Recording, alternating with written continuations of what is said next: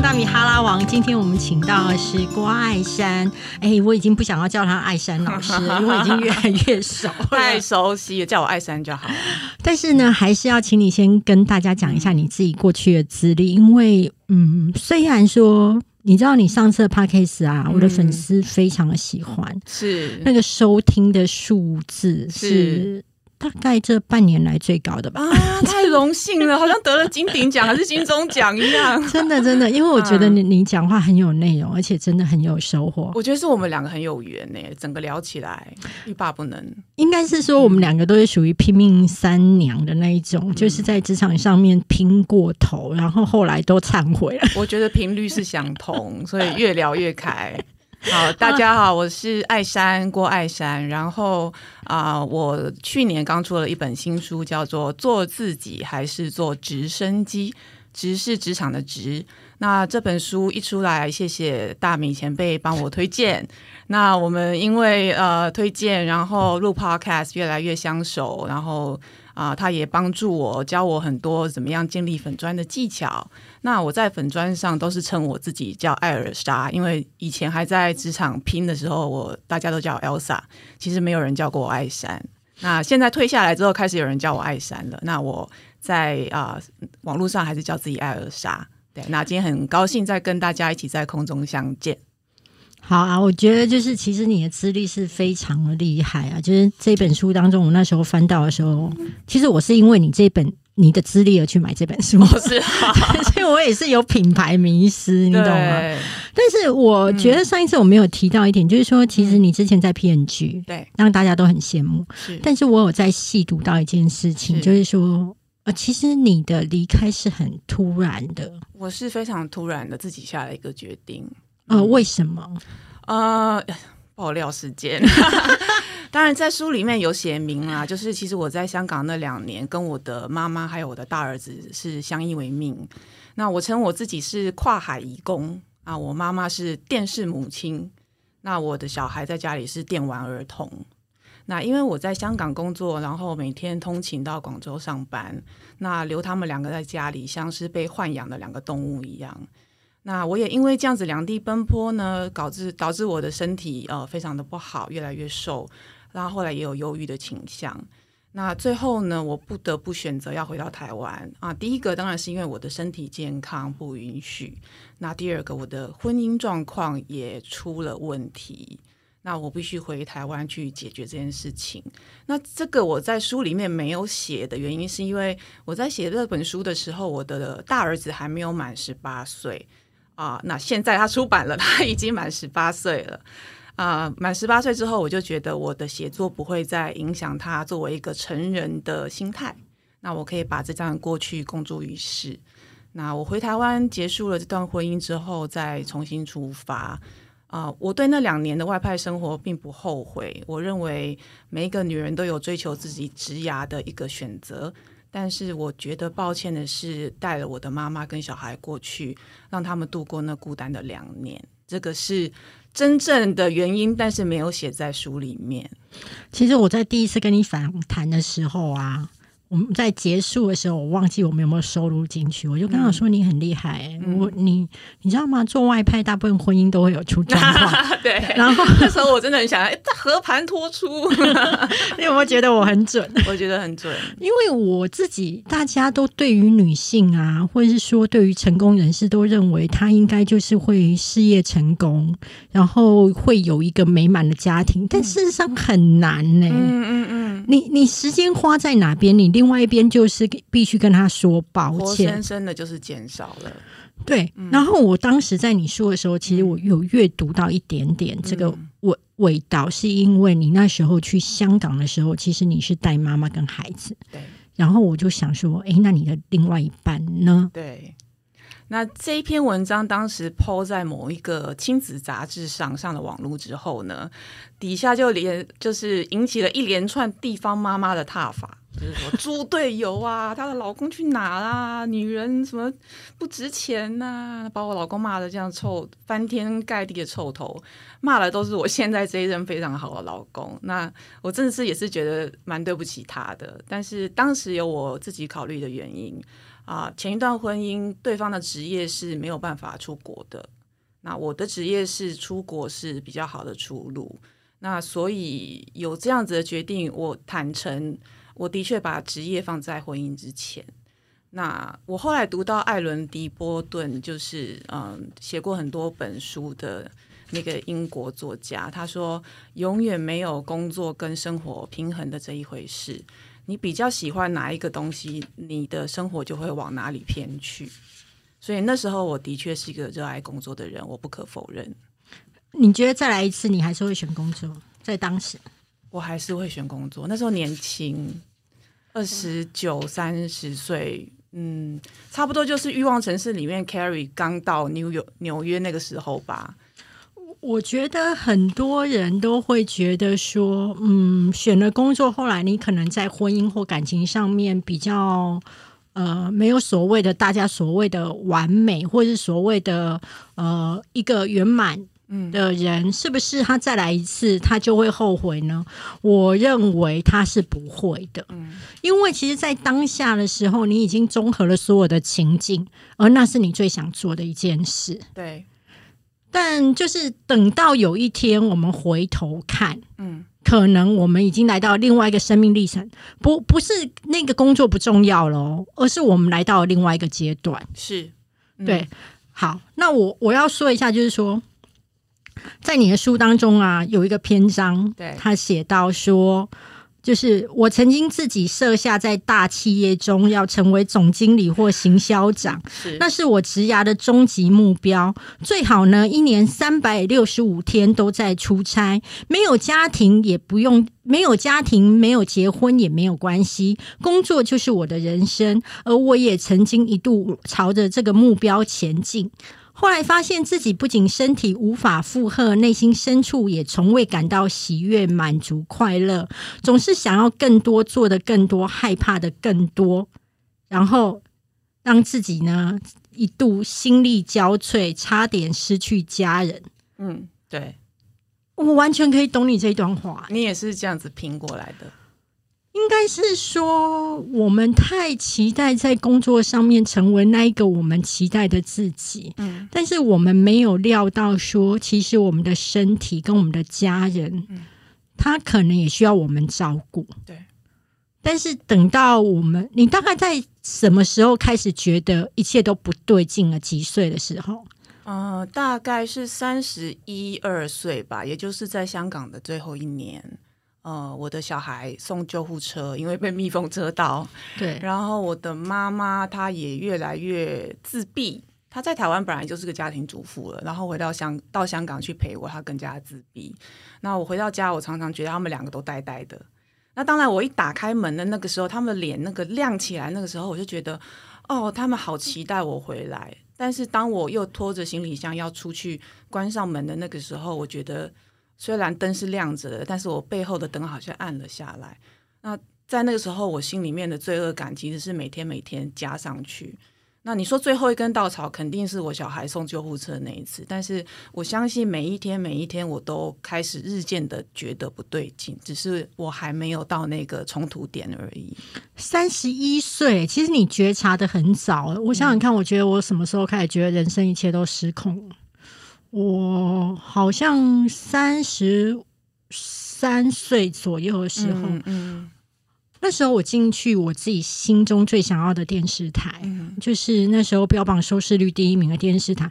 我们都只晓得一件事情，就是我们只看到说我们最想要去的企业那个大品牌，我们都不知道其实越是大的品牌，其实你的劳劳动成本越高。对，然后我以前我在其他电视台的时候，嗯哦，新闻可能是到十二点收播就收播了，嗯所以你就算去做台风的连线，嗯你了不起就十二点。嗯可是标榜收视率第一名的电视台，它是会延棚哎、它突然就不收棚了。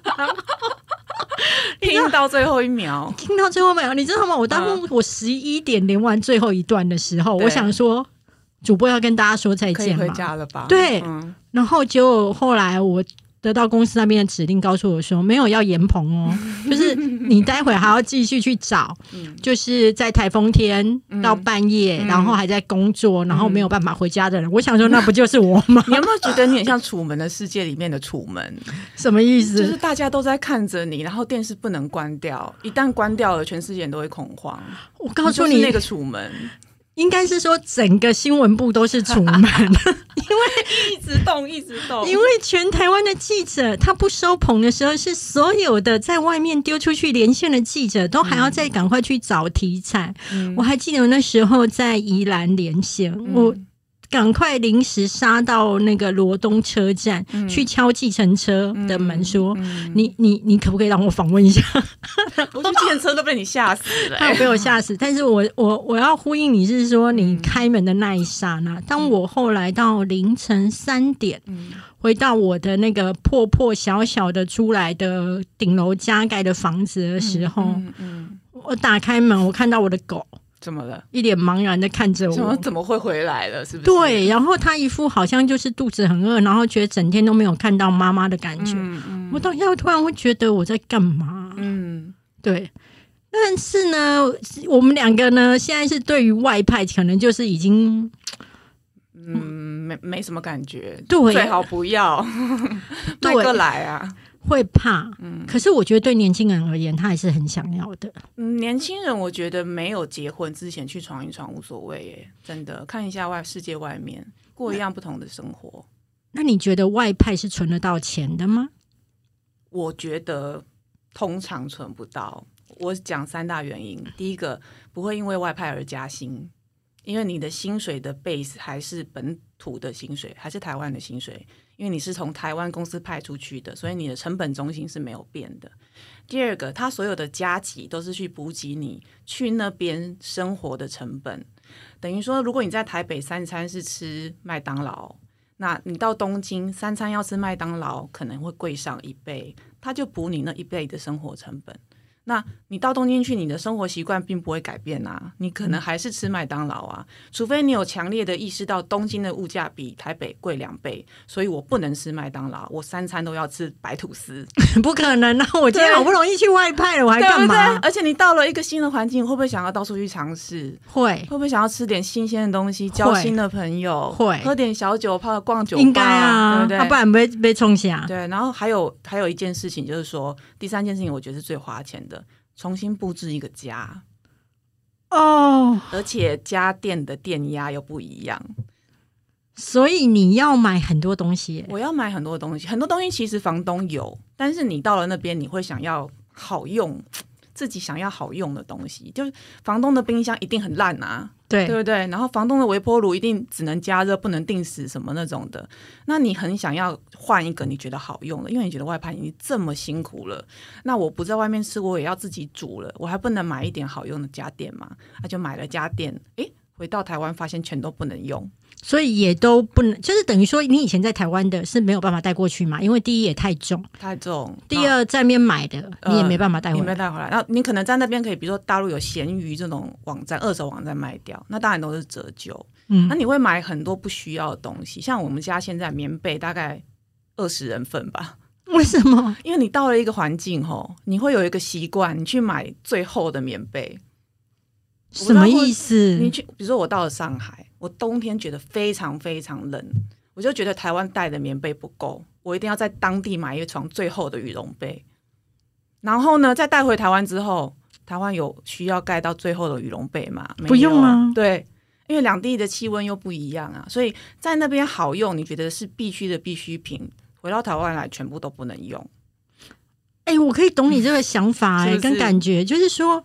你知道我每次去泰国或是一些那个其他国家的时候，当地很有民俗风的东西，我都觉得立刻买。在那个地方就要有那种感觉呀，对不对？在上海就买那种香酥来的那种织缎啊，真的家里呀，对蚕丝啊，回到台湾来全部都发霉。对，而且会觉得感觉上有一点 low。对，就人家来家里想说这里是哪里是故宫嘛？对对对对对，而且自己也会羞于拿出来。对对，所以我我等于说，年轻人他如果要去外派，他等他要觉得是去体验人生，他要有意识，有强烈的意识，你要省钱。那但是我是我的意思是说，你可能没有办法靠外派这个单一的任务存到钱，可是你可以靠这个单一任务去选择下一步，你能够赢得更多的薪水。因为通常有过外派经验的人，他的眼界还有他管理过的市场会比较大。那他再升迁过来，他可能可以去到比较大的公司，担任比较高的职位。那你下一份工作的薪水就有可能比没有外派过的年轻人的起薪要高。可那在第二个问题，我要问是说，好，那假设他去外派了，嗯之后也几年了，也觉得玩的差不多了，你建议在几岁之前就要回到台湾？我建议哈，如果现在看的是我说，如果是中国市场的话，嗯，三十五岁以前差不多回来了。为什么？现在在中国，三十五岁以上的人都是老人，都做总监都是老人。所有的总监就是我我这种 level，全部都是三十五岁以下的。所以你差不多三十五岁就可以包袱收一收，回来台湾，你还可以找一个总监或是资深经理的职位。你如果还在大陆混的话，三十五岁以后就差不多是开始被人家斗得零零落落的时候，因为大陆现在就是年轻人的天下。所以等于在大陆市场的话，等于它的职涯的淘汰率更高。非常高，尤其在大企业，年轻人好用，年轻人野心大，年轻人冲劲够。那你到三十五岁以后，你有别的出路，你自己出来开公司，找人投资，用你的人脉，我觉得那是有的。可是，一个台湾人在大陆，你找人投资有多大的风险？你先不要论说你在那边的人靠得住靠不住，法规朝令夕改，伟大的那个红色政府一声令下，你的生意很有可能就跟张什么林叉叉一样，一夕之间就不见了。再大的生意都有可能。所以你说你要在企业里面高升，或是出来自己找工作，呃，自己开公司，我觉得在那块市场都是非常非常危险而不可行的。那你自己感觉看看哈，就是因为我有很多朋友到大陆去工作或是外派之后，他们都会跟我说，其实嗯，当地的人都是很敢争取加薪的，而且很敢要位置。你的感受也是这样吗？我也是，我曾经在呃面对我下面的人，他开口跟我要的就是二十五 percent 的加薪。我自己从来在职业生涯中都没有被人家加过二十五 percent，他敢跟我开口要二十五 percent，但他的理由也非常非常充足，因为他负责的那那个产品线去年就成长了三十 percent。嗯，他说我的业绩成长三十 percent，我理应加薪二十五 percent。那我有跟他说，二十五 percent 已经到达你这个 level 的顶端了，因为每一个 level 它都会有一个薪水的弧线图，嗯哦，就是你的顶端到哪里，已经紧绷了啦。我说你呃十八 percent、二十 percent 紧绷，二十五 percent 已经超过你这个 level。他说那你就 promote 我到下一个 level。哦天哪，他好棒哦！对他很敢要。那你说我要不要 promote 他？我去跟我老板讨论啊，我老板说 promote 他，天哪，因为他做得出来啊。很振奋人心欸。我说老板这样子 promote 他，因为他是蛮新的人，店里嗯，面蛮新人。我说其他的人会有意见，他说没有什么意见好说，他的业绩做出来了就给他。那我得到的 message 是什么呢？他业绩继续做下去，我的位置就给他了，对不对？所以你说三十五，对啊，三十五岁，三十五岁我怎么拼得过这些二十五岁出来的小姑娘呢？她是个小姑娘，哇！对，所以你那时候第一时间面对他这样来讲的时候，你内心有不爽吗？就就是老娘都没有被加过二十五 percent。有啦，有一年就是我外派香港的那一年，然后因为我老板是个香港人，他不知道台湾人跟香港人他不知道台湾的低薪啦，对啦，所以他觉得很奇怪，为什么我跟我同才的薪水差这么多？他一举就帮我加了五十 percent，也不知道该是喜是喜悦，但也有点内内心但是我一看我就知道，M D 嘞，你们这些香港人领的不知道是我的几倍。真的真的是真的，起薪的差别，但是这个小姑娘跟我要二二十五 percent，的确是我在中国内地在大企业里面听过要的最多的。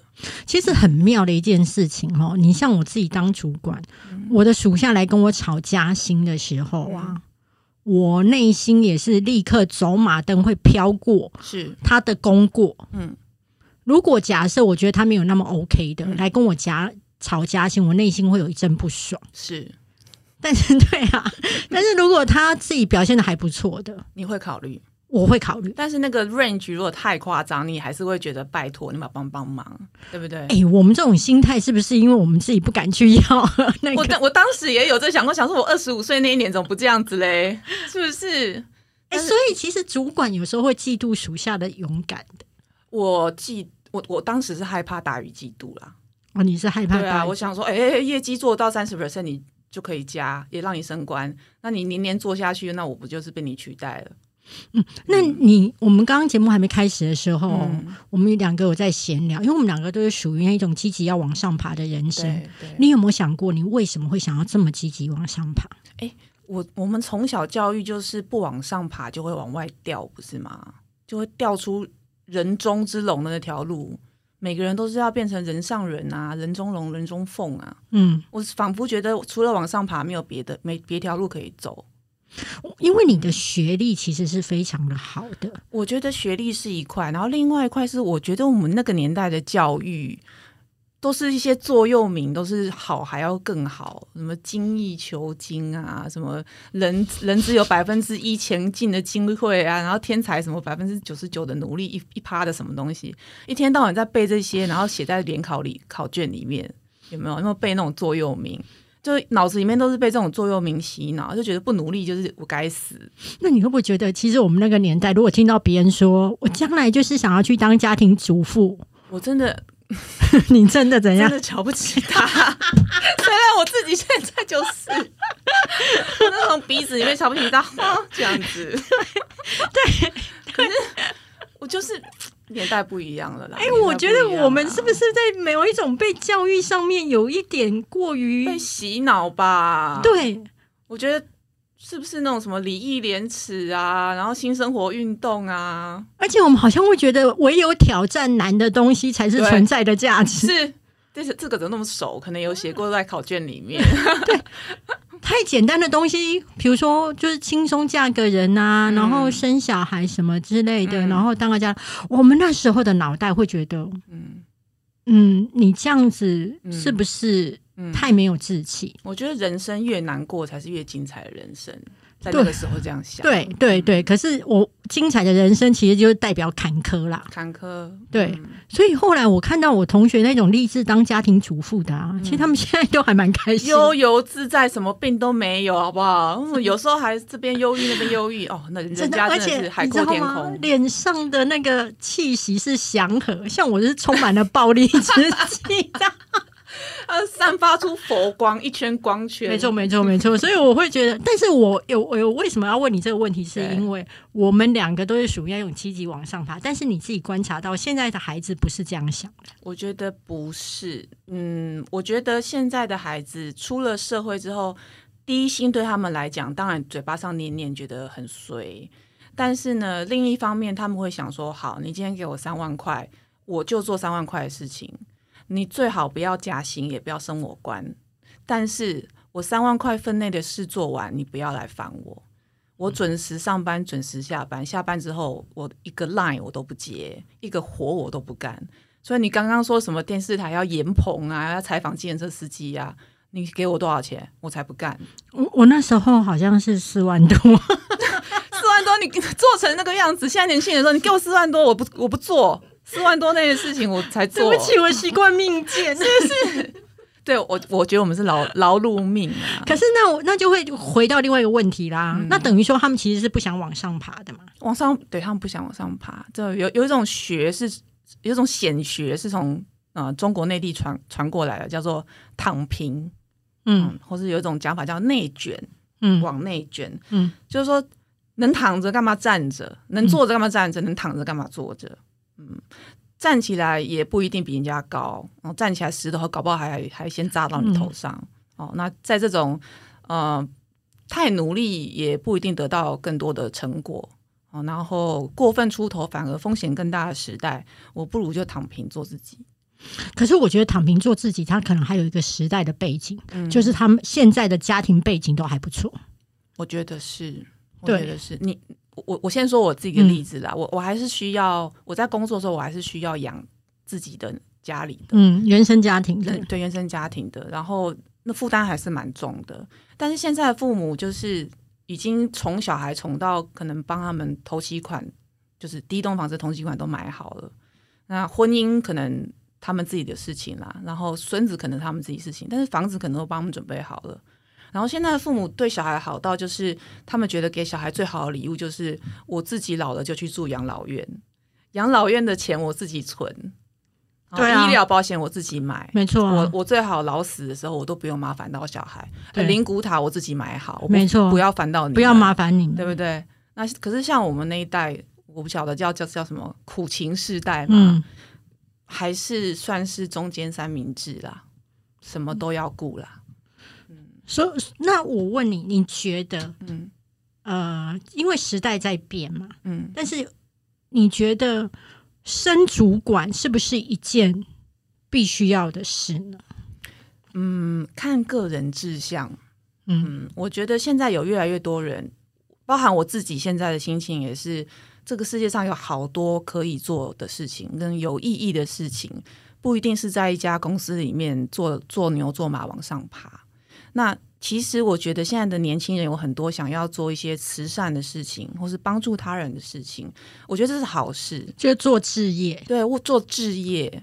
那我觉得这是台湾的好处，不然为什么大家都说台湾是一个幸福的国家？因为其实很多人有这种帮助别人的心情。那那你说，如果做这样子的事情，需不需要当主管？其实我建议还是要哦。你不要以为你去 NGO 或是嗯 non-profit organization，就是非盈利组织，你就是不用赚钱。你还是要赚钱，不然你怎么你怎么能够养得起那些志工？你怎么能够帮助别人？我我插一个题外话，就等于说，你会觉得这个世代的孩子，他不一定要想往上爬，他可能自己想要做自己有兴趣的事情。对，而那个有兴趣的事情，可能是在帮助别人。嗯。那由于你刚刚提到置业这件事情，我其实我就我自从开团啊，嗯。以及粉丝团就是比较有规模之后，其实嗯。有一件事情一直很困扰我，是。就是呢，其实我常常会接到那一种，就是他希望你慈善开团，嗯的意思是说，你皱眉头。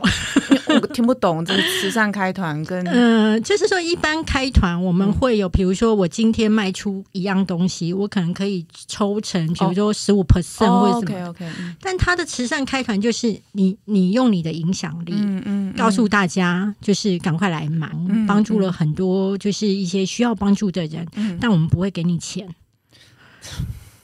首先哈，付出一定要有收获。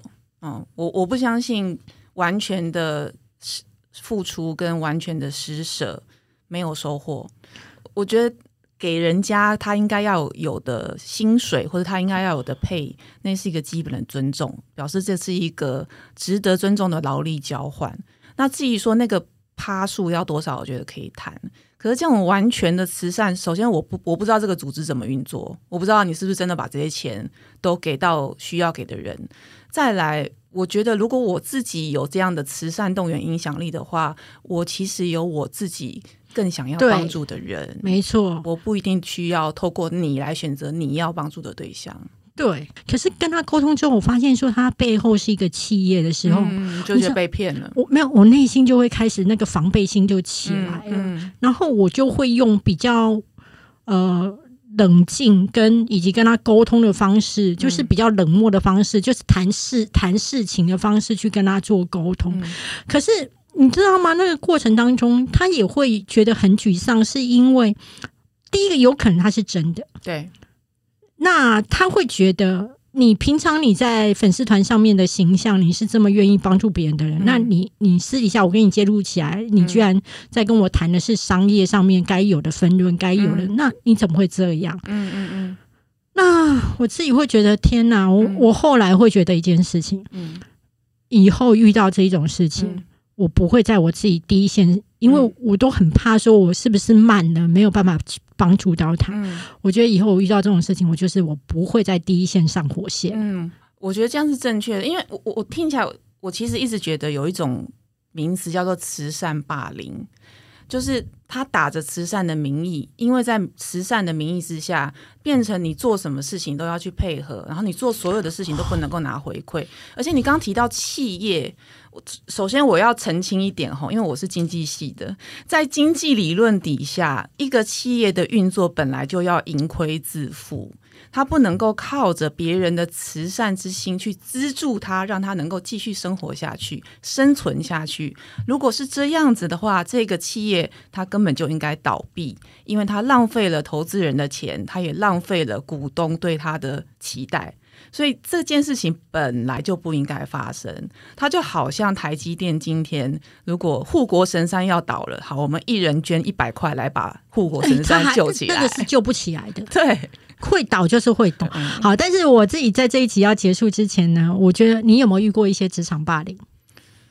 呃，坦白说，我没有遇过非常严重的，除了在我书里面写的那个网蒙奇的故事，就是我的女主管比较喜欢别人，还有上海女人让我三更半夜不睡觉。我没有遇过太奇怪的职场霸凌的事情。可是我在你的序当中啊，有看到一个，就是你的朋友写，就是哎，你为什么没有把公事包剪动这件事情？这个事情是我霸凌别人啊！我觉得要。听这一段之前呢，我们先收个尾，然后我们在下一集的时候，我们来听来聊一下，不管是我们曾经霸凌别人，或是别人来霸凌我们，可以吗？可以，可以，没问题。那在节目最后呢，其实我要那个放的歌曲呢，就是我们的金曲奖歌王苏明渊的歌。那为什么我要放他的歌曲呢？是因为他自己本身呢，也是像我们这样，就是一直很坚持梦想的人。那年轻的时候曾经出过唱片，那后来就是唱片没有。卖好，嗯，然后后来他就回到本业去当律师。这个律师梦完成了之后，但是他的歌手梦其实一直都还没有实现。嗯，然后到了他现在年近中年之后，他自己怎么跟我这么相像啊？对，你是写作梦，对，他自己就是花钱出唱片，然后自己找机会，然后得了金曲奖。对，所以他的歌曲非常好听。那我们在节目最后就来听他的歌曲。谢谢大明，谢谢你，谢谢。飞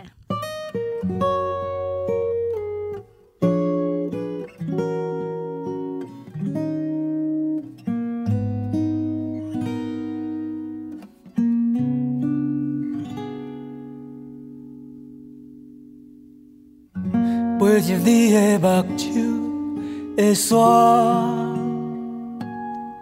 想要踮遐生活，若毋捌靠岸的船，开入温暖的波帆，因无要互我。待伫遐，将你的目眶落甲红红，看你脑已经甜啊，目屎甘伫目前滚干。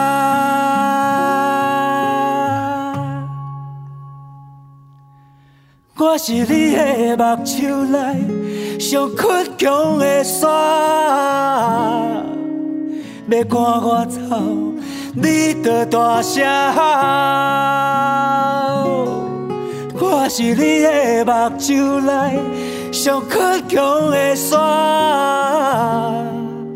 飞袂开未来的运命。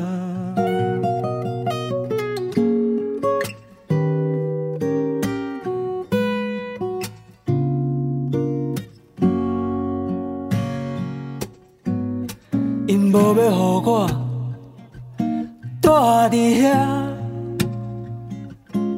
将你的目眶落甲红红，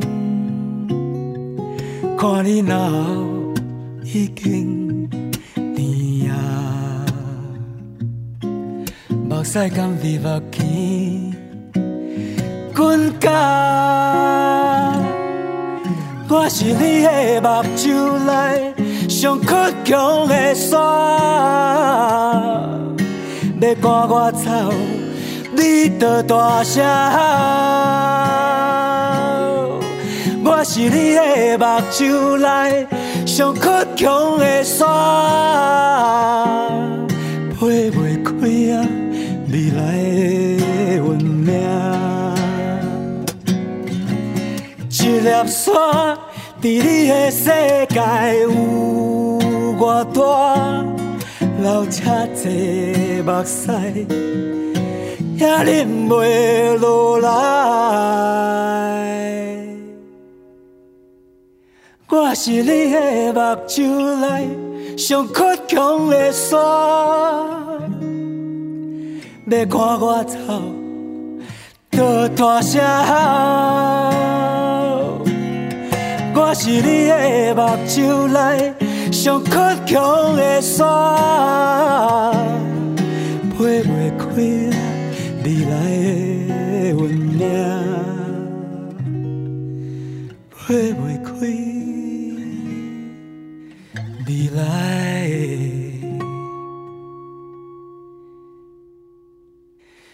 的运。